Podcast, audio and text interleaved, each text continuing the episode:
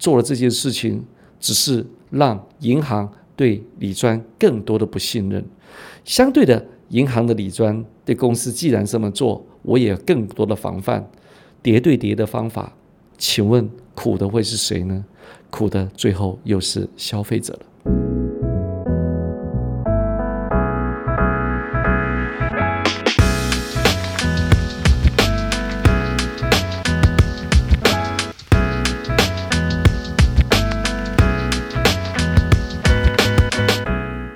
大家好，我是邱正红，欢迎收听。当你没有安全感，在过去理财的过程当中，我们银行理专常常会给我们填写一张表，叫 KYC。什么叫 KYC 呢？Know your customers，就是知道你的客户，以及说知道你的属性。啊，不如说知道你有多少钱可以买基金吧。风险属性初一十五都不一样，所以用这种方法来探知客户的属性，决定你能买什么东西、卖什么东西，其实是一点都不符。但是为了要要求银行多做一点事，似乎已经站在你的立场思考了。可是。KYC 里面了解的风险属性东西，过去有没有投资经验的这些东西，或者是投资回报、投资风险的理解的东西，都会因为个人的因素，都会因为时间的因素，空头多头有所不同。所以谈论的 KYC，基本上对了解客户这件事情呢，虽然美其名叫了解你的客户，但真正了解的东西又是片段有限的。当然，最近银行里面除了这之外，为了防范银行里专的一些其他不法行为，而推出了 KYE。KYE 是什么呢？KYE 就是 Know Your Employee 啊！天哪，公司里面也要对我们的业务要做一些叠对叠，多了解你。为什么？又希望能够多予以控制。其实不管对 KYC 也好，KYE 也好，基本上最关键点在于本质的问题。了解的再多，人心不可测。了解的再多，但是立场、身份、角色、方法、制度不变的话，基本上 KYE、KYC 对客户而言都帮助不大的。这就有点类似金融产业一样，职业道德需要考试。我就大胆的想，职业道德能够考试出来的话。那所有人都很有道德，因为每个人都知道对的事实是什么。只是为什么对的事情而不做？我相信每个人都知道杀人是不对的，为什么还有人杀人放火呢？不是他知不知道，而是接受诱惑的刹那当中，已经得到了真实的考验。今天我们要对我们的银行理专，银行要对这些理专里面对他了解，要了解什么呢？了解他职业道德吗？还了解他的操守吗？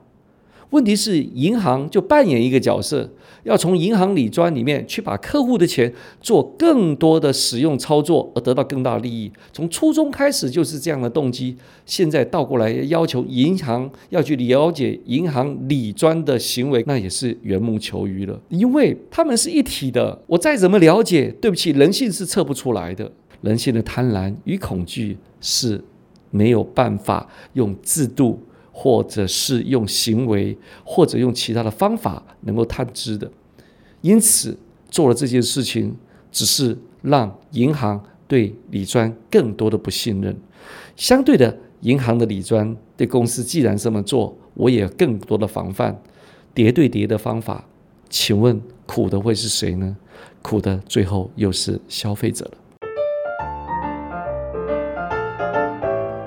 其实，在投资理财的过程当中，受限于资讯跟过去的经验值，我们似乎只能找银行理专，似乎只能找证券的营业员，似乎只能找银行的保险业务员。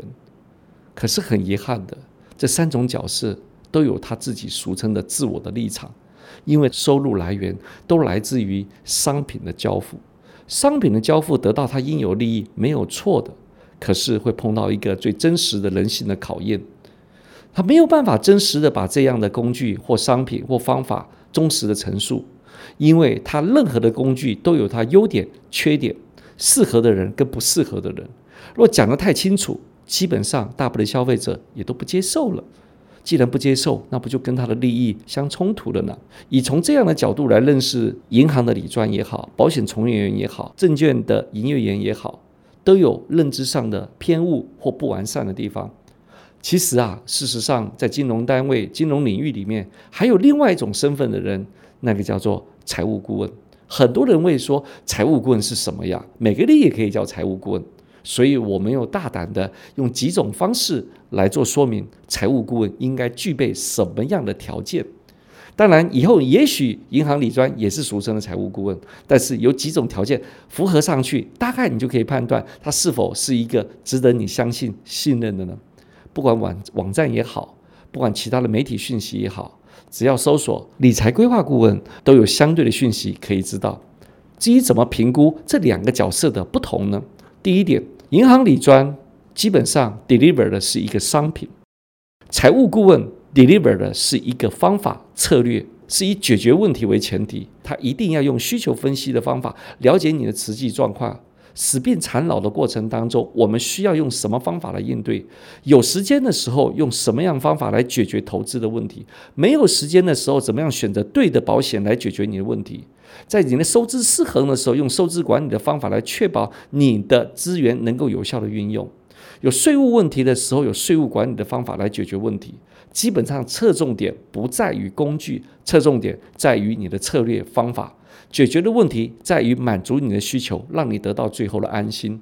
所以这两个最大的区别点就是：第一个，它的方法不一样，是一个需求分析为前提；第二个，它的过程不一样，它的过程里面是需要了解你实际的情况；第三个，它 deliver 的不一样，它 deliver 的是一个工具。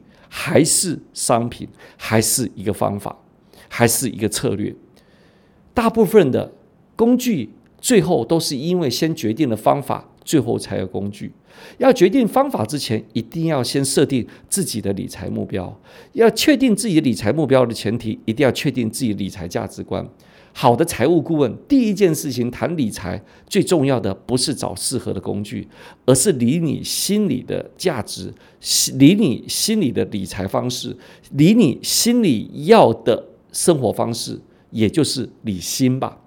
所以，与其谈理财专员，不若谈理心顾问。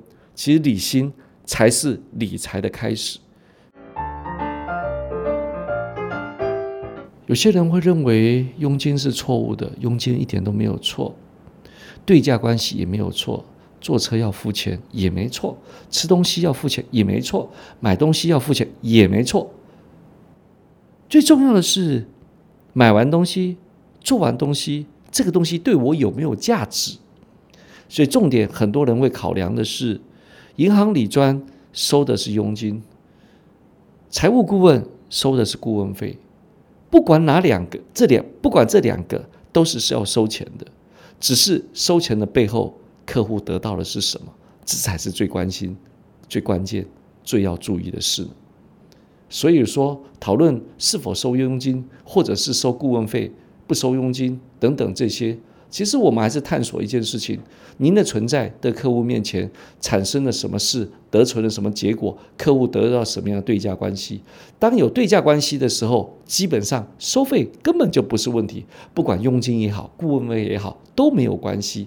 最在意的是客户的问题被解决了没有，需求被满足了没有。每个人都很实际，都有为了生活而工作，这也是事实。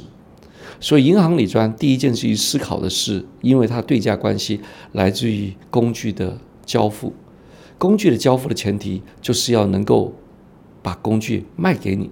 所以我们刚刚提到的银行里专的确也挺辛苦的，辛苦的原因是制度的问题。辛苦的原因是它里面运作的方法的问题，更辛苦的是因为它运作的方法的过程里面，基本上的利益是跟消费者互相矛盾的。既然矛盾，那就人性的大考验了。